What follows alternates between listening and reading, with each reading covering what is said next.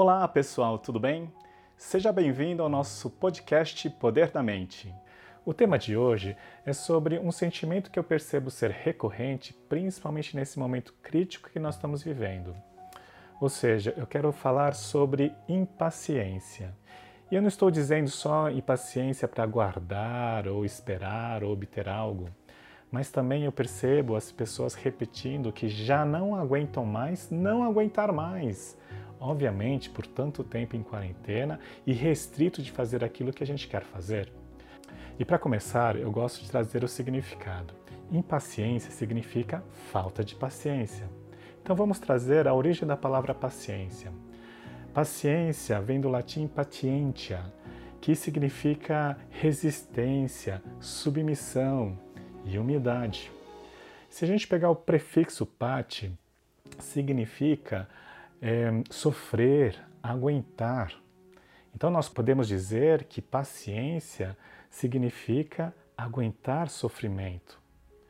Então, ao contrário do que muitos podem imaginar, quando eu quero ter mais paciência para fazer as coisas, significa que eu quero suportar mais sofrimentos ou aguentar mais sofrimentos. Então imagina que a nossa mente tem um copo d'água e a cada sofrimento, a cada perturbação, irritação, esse copo vai enchendo. E para que a gente possa reter, a gente quer utilizar paciência para suportar essa quantidade de irritações e perturbações. Então, por isso que muitas vezes a gente fala que paciência é sufocar a raiva. Mas perceba que eu não estou resolvendo. Eu estou, estou tentando suportar algo que está sendo reprimido, mas que em algum momento ele pode transbordar. E quando transborda, o que acontece? Entra nosso sistema nervoso, o nosso cérebro reptiliano, ele entra em processo de luta ou fuga. E por isso que nós não temos controle muitas vezes das raivas ou mesmo desse excesso de fúria. Porque ele transborda e não basta paciência para eu poder equilibrar ou ter um pouquinho de senso de equilíbrio emocional. Então, é importante entender que requerer paciência ou necessitar de paciência é apenas um efeito de uma causa, a causa da quantidade de perturbações, irritações e sofrimentos que eu tenho. Então, como eu posso trabalhar isso antes de necessitar paciência? Esse é o segredo para que a gente possa melhorar esse aspecto do equilíbrio emocional para enfrentar os nossos desafios. E o que significa esse sofrimento ou essa quantidade de irritações?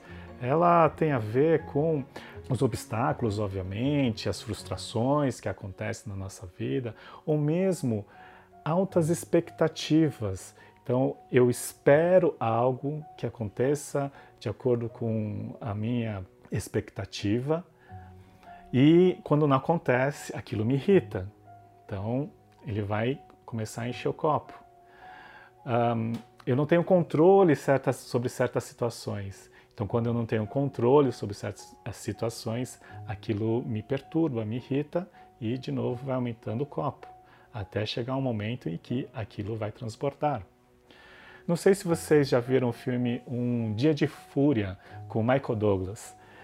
No começo do filme, ele até consegue aguentar certas irritações, mas chega um momento em que ele já não consegue suportar aquelas irritações ou perturbações e ele tem aquele acesso de fúria.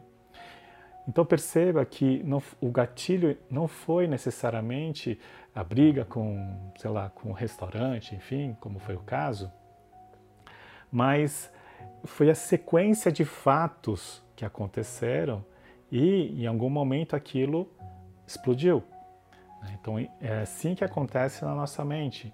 Às vezes a gente coloca a culpa em certas situações, ah, é o trânsito que me irrita, ou é a fila do supermercado que me irrita, a fila do banco que me irrita.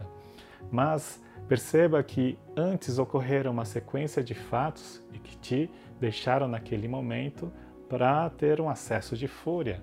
Né? Por exemplo, sei lá, você acorda, foi tomar café, caiu o café na roupa, então aquilo vai enchendo o copo. Uh, peguei um trânsito, encheu o copo. Um, cheguei atrasado no trabalho. Então aquilo vai só acumulando. Chega um momento em que você não tem controle de suportar qualquer uh, situações adversas na sua vida. E é por isso que a gente tem esses acessos de fúria ou de raiva. Né? E nesse momento a gente quer ter paciência. Mas aí já é tarde, porque você já tem uma série de perturbações acumuladas.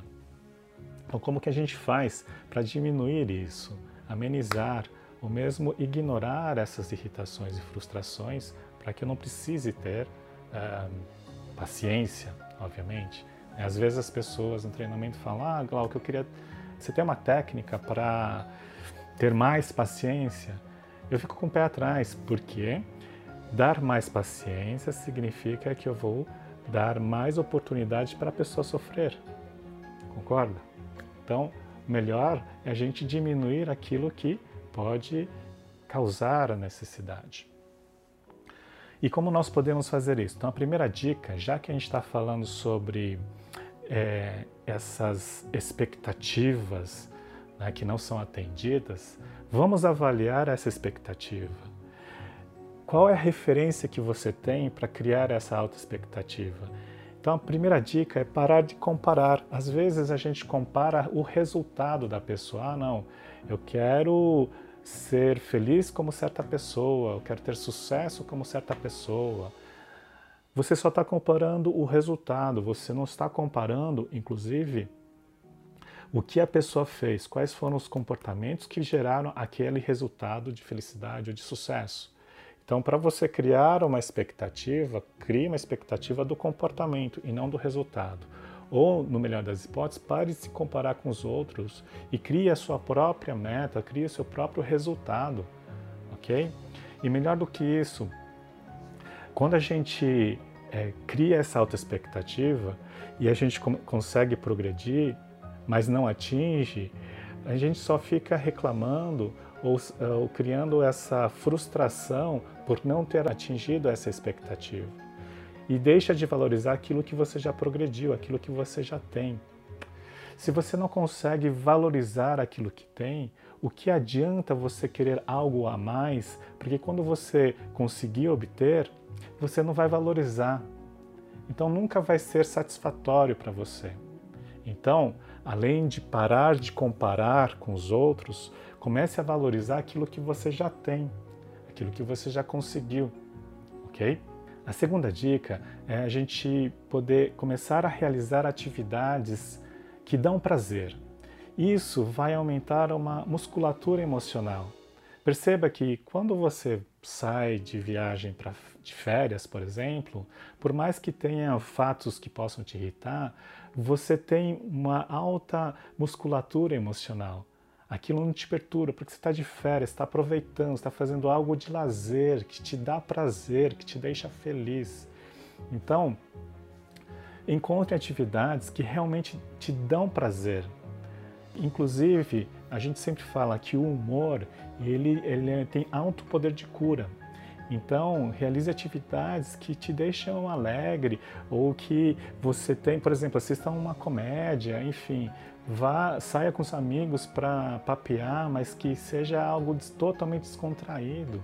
Isso vai aumentar ocitocina, serotonina, dopamina, e isso vai aumentar inclusive a musculatura emocional. Então faça atividades que te realmente dão prazer tá? e que faça exatamente aquilo que vai te deixar em estado de flow. A terceira dica que eu gostaria de falar é exatamente complementando essas atividades de prazer é você começar a fazer as coisas para você.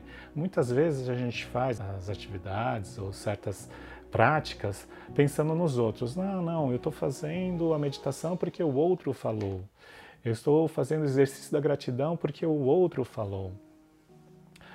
Mas perceba, reconheça o quanto faz bem para você e comece a realizar atividade por você, para você, para que você tenha o seu resultado, porque você é a pessoa mais importante da sua vida. Então, vamos criar neuroplasticidade para você estar bem, para que você possa ajudar as outras pessoas. Então, inicialmente, comece a valorizar as coisas para você, que quando você fizer algo para você, receba isso como presente para você. Isso vai aumentar, vai te retroalimentar, inclusive, a ter esse equilíbrio emocional, porque você vai se sentir mais satisfeito né, fazendo as coisas por você. Ok? Bom, eu espero ter contribuído de alguma maneira. Um forte abraço a todos. Gratidão.